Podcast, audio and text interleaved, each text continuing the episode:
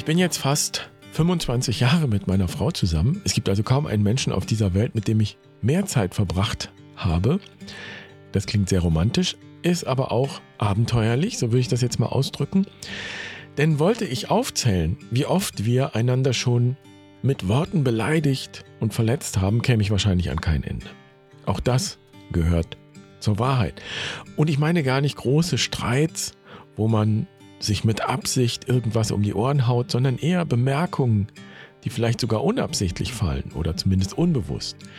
Dann sagt meine Frau etwas und ich bin beleidigt, verletzt oder umgekehrt. Und ich würde sagen, die gute Geschichte ist, wir sind immer besser darin geworden, das nicht persönlich zu nehmen. Und ich sage nicht, dass bei uns alles super rosig läuft. Ich würde eher sagen, das ist eine Beziehung mit allen Herausforderungen und Ungereimtheiten, die solche langen Beziehungen mit sich bringen. Aber dieser Punkt, diese Fähigkeit zu vergeben, wegzugeben, die verletzenden oder beleidigenden Worte wegzugeben und nochmal zu beginnen, immer wieder neu zu beginnen, jeden Tag eigentlich. Das ist auf jeden Fall für mich eine ja, wichtige Frucht der vergangenen Jahre und Jahrzehnte in dieser Beziehung. Und so ist diese Beziehung auch zu einem Lernfeld oder auch Übungsfeld geworden für eine Qualität, die ganz elementar ist für das, was ich die zweite Lebenshälfte nenne. Und wenn ich mir dieser Qualität bewusst bin, oder anders gesagt, wenn ich in dieser Haltung bin, dann kann ich nicht gedemütigt werden, beleidigt werden, verletzt werden. Von nichts und niemandem. Und um diese Qualität und Haltung und wie wir sie stärken und einüben können, darum soll es heute gehen. Und damit herzlich willkommen bei Barfuß und Wild. Ich bin Jan. Schön, dass du dabei bist. Ich freue mich, diese Folge mit dir zu teilen.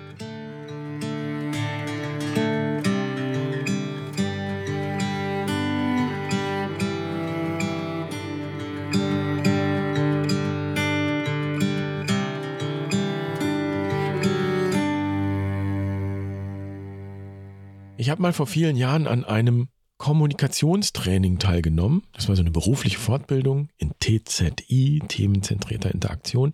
Der Kontext spielt jetzt weiter keine Rolle. Ich habe eine einzige Erkenntnis in diesem Kurs gewonnen. Oder sagen wir mal so, dieser Kurs hat mich auf eine ganz wichtige Sache aufmerksam gemacht und hat so gesehen sogar meine Weltanschauung verändert, würde ich sagen.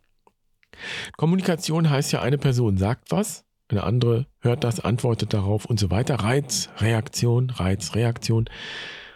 Und dann gibt es so Grundregeln der themenzentrierten Interaktion und eine davon lautet, der Empfänger ist verantwortlich. Und ich weiß noch, wie diese Grundregel in unserem Kurs für, ja, ich würde sagen, Widerstand gesorgt hat. Vielleicht sogar ein bisschen Aufruhr. Ja, Moment mal, das kann doch jetzt nicht sein. Der Sender ist doch verantwortlich. Wenn ich zu jemandem sage, du Arschloch, dann bin ich doch verantwortlich dafür. Das ist doch eine Beleidigung. Und ist ja sogar strafbar. Stimmt natürlich. Und ich habe ein bisschen gebraucht, um zu verstehen, dass der andere Grundsatz aber trotzdem auch stimmt. Der Empfänger ist auch verantwortlich. Und zwar in dem Sinne, dass der Empfänger verantwortlich dafür ist, wie er mit dem Gesagten umgeht. Objektiv betrachtet mag etwas nach unseren Gesetzen und Regeln eine Beleidigung sein, dennoch kann ich entscheiden, ob ich auch subjektiv beleidigt sein möchte und entsprechend auch vielleicht sogar wiederum mit einer Beleidigung reagiere. Der Empfänger ist verantwortlich heißt auch, die Entscheidung liegt bei mir als Empfänger, ob aus einer Kommunikation eine Auseinandersetzung wird oder nicht. Ich entscheide, ob ich mich beleidigen lasse. Ich entscheide, ob ich mich ärgere. Ich entscheide, ob ich auf eine Demütigung eingehe und mich auch tatsächlich demütigen lasse oder nicht. Eigentlich erstaunlich, dass das für unsere Runde damals so eine tiefgreifende Erkenntnis war. Ganz offensichtlich war es das. Denn es hat auch einige Zeit gebraucht, bis wir diesen Blick einnehmen konnten. Ich würde heute sagen, das war ein Moment, der uns, wir waren ja damals recht jung, mit einer Qualität der zweiten Lebenshälfte in Verbindung gebracht hat. Wir haben da sozusagen einen Geschmack dafür bekommen. Und es ist auch so gewesen, dass das überhaupt nicht geklappt hat mit dieser Verantwortung und mit der Entscheidung. Es ist nämlich leicht zu sagen, ich entscheide, ob ich mich beleidigen lasse, und es ist ungleich schwerer, das auch in die Tat umzusetzen. Es ist überhaupt nicht einfach, diese Entscheidung auch wirklich zu treffen und diese Verantwortung also tatsächlich auch wahrzunehmen. Und das haben wir in dem Kurs dann auch nicht mehr gelernt, wie auch in zwei oder drei Tagen. Das braucht einen etwas längeren Atem.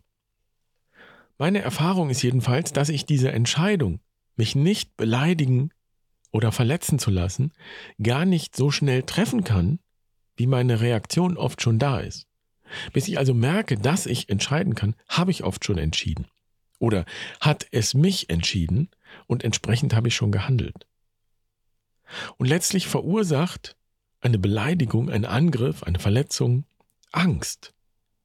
Und wir wissen, dass wir auf Angst sozusagen reflexhaft reagieren, durch Gegenangriff, durch Flucht oder durch Todstellen. Die Frage ist also, wie kann dieser Raum zwischen Reiz und Reaktion, dieser Entscheidungsraum überhaupt vergrößert werden? Im Lebensrat würden wir ja sagen, wie kann Raum geschaffen werden für die Westenqualität? Denn der Süden steht zum Beispiel für einen Schmerz, ein Ereignis und einen Schmerz, den wir dann empfinden, spontan, unmittelbar, unreflektiert.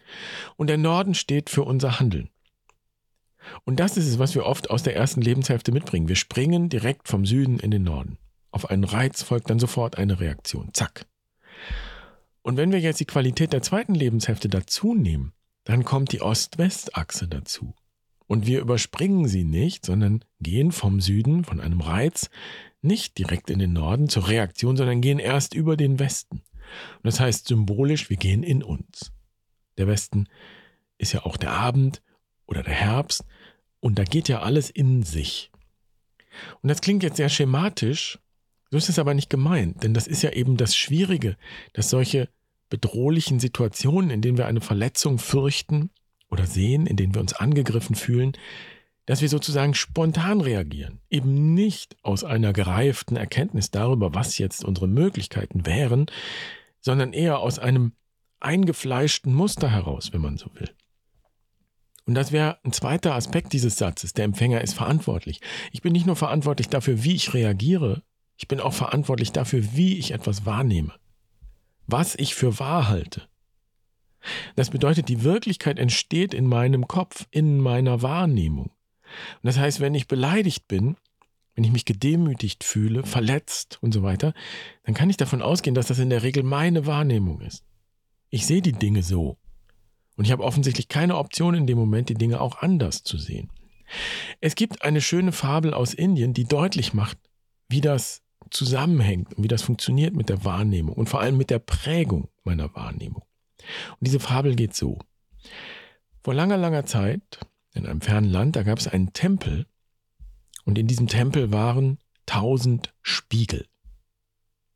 Eines Tages kam ein Hund an das Tor des Tempels, das Tor war geöffnet und der Hund trat vorsichtig und auch etwas ängstlich ein. Hunde wissen natürlich nicht, was Spiegel sind und was Spiegel tun, und als der arme Hund den Tempel betreten hatte, glaubte er sich deshalb von tausend anderen Hunden umgeben. Sicherheitshalber begann der arme Hund zu knurren und sah, wie die tausend Hunde auf den tausend Spiegeln ebenfalls knurrten. Und er fletschte sogleich die Zähne, um sich zu schützen. Und im selben Augenblick begannen auch die tausend Hunde die Zähne zu fletschen. Da bekam es der arme Hund doch mit der Angst zu tun. So etwas hatte er noch nie erlebt, und er rannte so schnell er konnte aus dem Tempel hinaus.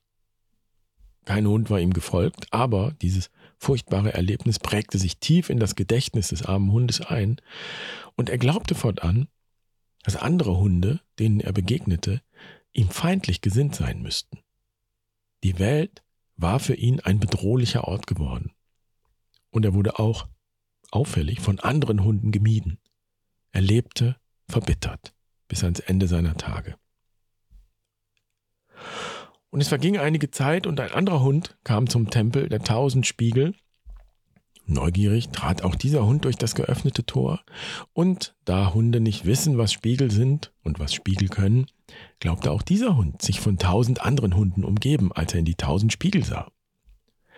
Dieser arme Hund aber begann erwartungsvoll zu lächeln, so gut Hunde eben lächeln können. Und auf tausend Spiegeln lächelten ihm tausend Hunde zurück. Vor Freude begann der arme Hund mit dem Schwanz zu wedeln, und im selben Augenblick wedelten auch die tausend Hunde im Tempel mit ihrem Schwanz. Der Hund wurde ganz froh. So etwas hatte er noch nie erlebt. Er blieb einige Zeit im Tempel und spielte mit den tausend Hunden. Und dieses Erlebnis prägte sich tief in das Gedächtnis des Hundes ein.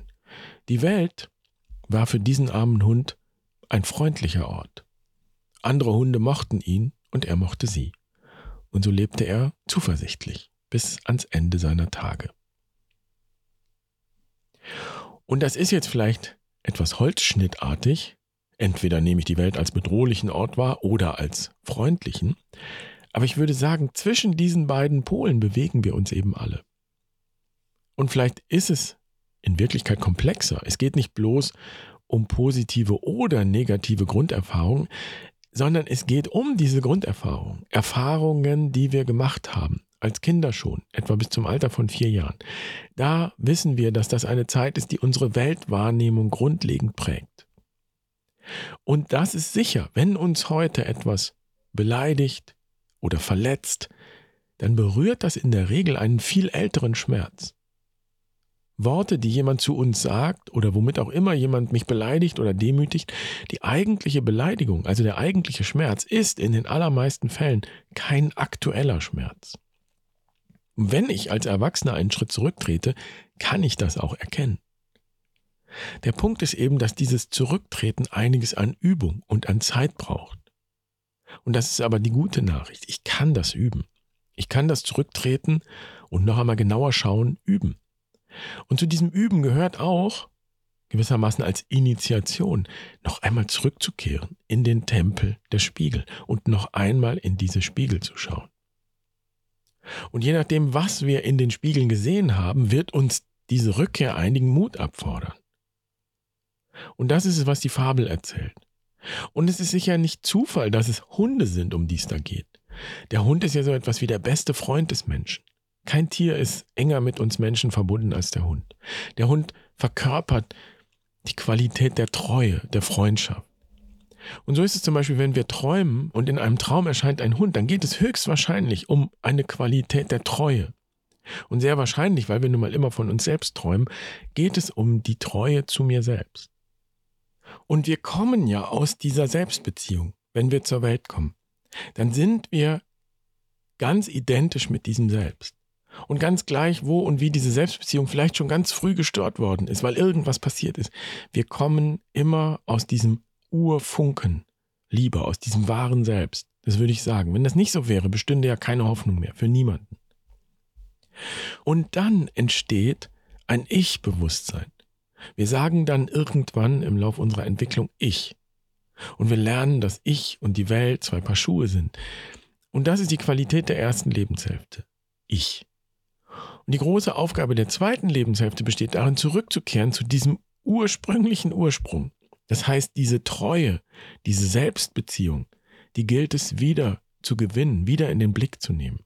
Und zwar mit dem Ich-Bewusstsein, das da entstanden ist.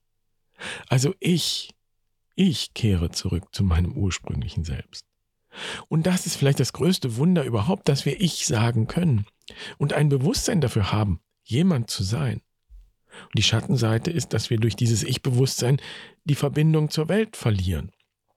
Und es gilt zu lernen, dass die immer noch da ist. Und dass beides uns ausmacht. Das Ich, das Alltagsbewusstsein und das größere Selbst, das auch all das umfasst, was wir noch sind und nicht bewusst wahrnehmen über uns selbst. Und wenn wir nicht zurückkehren ins ursprüngliche Selbstsein, wenn wir diese Verbindung nicht zurückbekommen, nicht hinbekommen, dann ist es sehr wahrscheinlich, dass wir den Spiegelbildern und Illusionen unseres Alltagsbewusstseins erliegen. Und das erzählt letztlich die Fabel. Und das Spannende ist, beleidigt und verletzt und gedemütigt wird eigentlich immer nur das Ich, das Alltagsbewusstsein, das Ego. Das, was das ursprüngliche Selbst ist, das größere oder tiefere Selbst oder was wir eben auch das wahre Selbst nennen. Also nenn es wie du willst. Manche sagen dazu auch einfach Seele. Das ist im Grunde durch kaum etwas verletzbar, was uns so im Alltag beleidigt oder demütigt. Das sind für dieses Urselbst im Grunde nur Kinkerlitzchen, Nebensächlichkeiten, die uns nicht aus den Socken hauen. Um dieses tiefe Selbst zu verletzen, muss es schon wirklich etwas Grauenhaftes geben, muss was Tragisches passieren. Und da sind wir von den Beleidigungen oder Verletzungen des Alltags weit entfernt. Und by the way, erstaunlich ist ja, dass selbst Menschen, die schlimmstes, schlimmste Gewalt erfahren, dass die trotzdem erzählen, wie sie mit ihrem Selbst und in ihrem Selbst verbunden sind. Ich denke an Viktor Frankl, der das KZ überlebt hat und ja dann später die Logotherapie und Existenzanalyse begründet hat, die auch von so einem grundlegenden Selbstbewusstsein ausgeht, wenn man so will. Viktor Frankl spricht von Sinn. Also das nur nebenbei. Und wie geht das jetzt praktisch? Wie kann ich dann konkret die Verantwortung als Empfänger oder Empfängerin übernehmen? Wie kann ich dafür sorgen, dass ich nicht mehr beleidigt werde oder gedemütigt werde? Wie kann ich den Abstand zwischen Reiz und Reaktion vergrößern? Raum schaffen für die Perspektive des Selbst, des wahren Selbst. Und es ist sicher schon deutlich geworden, dass das nicht so per Knopfdruck geht. Das wäre ja fein, ist aber nicht so. Ich persönlich sehe das als Prozess, als Entwicklungsweg. Ja, auch als einen spirituellen Weg, auf den ich mich einlasse. Ein Weg, der tiefgreifend sein kann, weil er in der Regel immer damit zu tun hat, meine Weltanschauung im wahrsten Sinne des Wortes zu überprüfen und auch durchlässig zu machen, zu weiten. Und ich will jetzt hier keine Liste an Techniken nennen, denn letztlich ist die Technik gar nicht so entscheidend. Ob du jetzt meditierst oder Yoga machst oder pilgern gehst, das spielt eigentlich am Ende keine Rolle. Die Frage ist, ob du das mit der Intention tust, ob du mit der Intention handelst, deinen Blick zu weiten, das wahre Selbst in den Blick zu nehmen, dafür Raum zu schaffen. Und mit dem Bild aus der Fabel vom Spiegeltempel würde ich sagen, wichtig ist, dass du in diesem Prozess der Selbstbewusstwerdung noch einmal in diesen Spiegeltempel eintrittst dass du noch einmal bewusst in den Spiegel schaust und genau schaust, was wirklich im Spiegel zu sehen ist. Und vielleicht auch erkennst, dass es sich um Spiegel handelt und dass trotzdem nicht bedeutungslos ist, was du da siehst, was du im Spiegel siehst. Dieses bewusste in den Spiegel schauen ist so etwas wie die Initiation, die dir ermöglicht, die Illusionen platzen zu lassen und zu erkennen, was dein Selbst ist und dass es dein Selbst ist, was du da im Spiegel siehst. In der franziskanischen Tradition würden wir natürlich sagen, der Tempel, der Spiegel ist die Natur, beziehungsweise die ganze natürliche und wilde Welt. Und das Selbst, was wir da im Spiegel sehen, das lässt uns hindurchschauen bis zu Gott, würden wir sagen in der franziskanischen Tradition, vielleicht auch in der jüdisch-christlichen Tradition. Denn die Suche nach dem wahren Selbst und die Suche nach Gott sind im Grunde die gleiche Suche. Wenn wir zum Beispiel zur Quest gehen, schauen wir auch in diese Spiegel. Und das erfordert eben auch Mut, natürlich. Wir haben vielleicht auch Angst vor dem, was wir da entdecken. Und vordergründig gibt es dann Angst vor äußeren Bedrohungen. Wenn ich vier Tage und vier Nächte in der Wildnis bin, dann habe ich natürlich zuerst mal vielleicht Angst vor der Dunkelheit, Angst vor wilden Tieren. Aber letztlich können wir sagen, dass wir immer Angst haben vor unserem eigenen Spiegelbild. Und ich erlebe es in den allermeisten Fällen, auch bei unseren Auszeiten in der Natur so, dass dieser Blick in den Spiegel der Natur am Ende heilsam ist. Weil das, was im Spiegel sichtbar wird, im Grunde doch schön ist.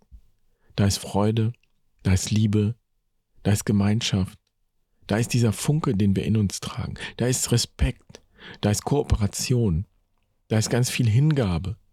Und da ist so etwas wie Frieden wenn wir in diesen Spiegel schauen, wenn wir in die Natur schauen und eben dieses wahre Selbst schauen.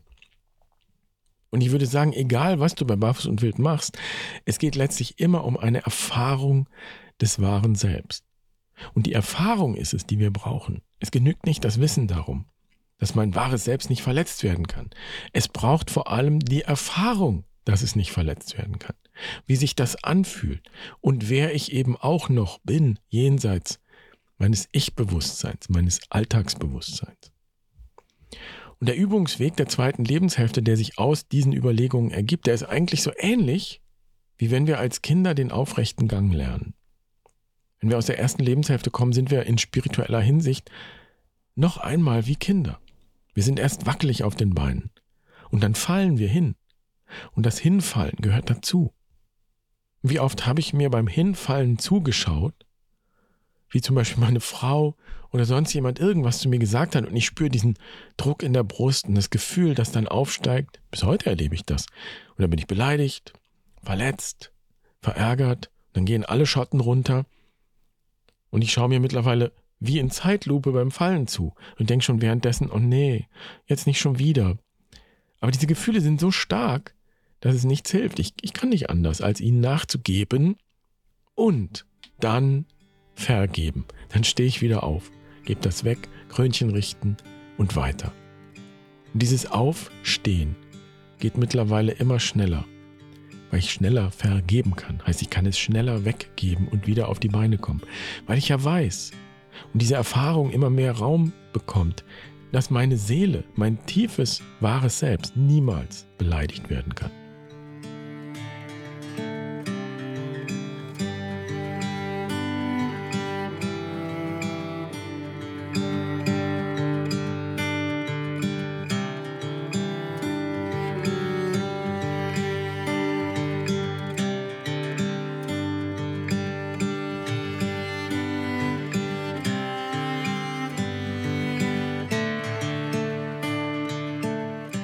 Wenn du dich auf diesen Übungsweg begeben möchtest, dann willkommen.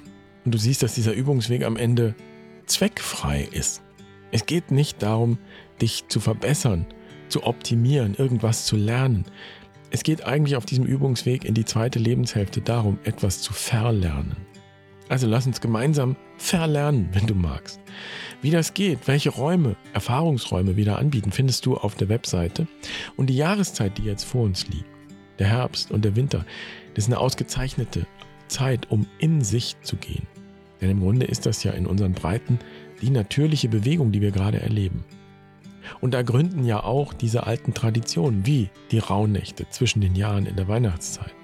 Oder auch die Fastenzeit, die ja traditionell eine Zeit der Entschlackung ist, die schon immer dazu gedient hat, die alten Schlacken loszuwerden und Raum zu schaffen für neue Perspektiven, für Erneuerung. Also herzliche Einladung, wenn dich das interessiert. Willkommen, schau dir das gerne an. Schön, dass du heute dabei gewesen bist. Ich wünsche dir eine wundervolle Woche. Mach's gut. Pace bene.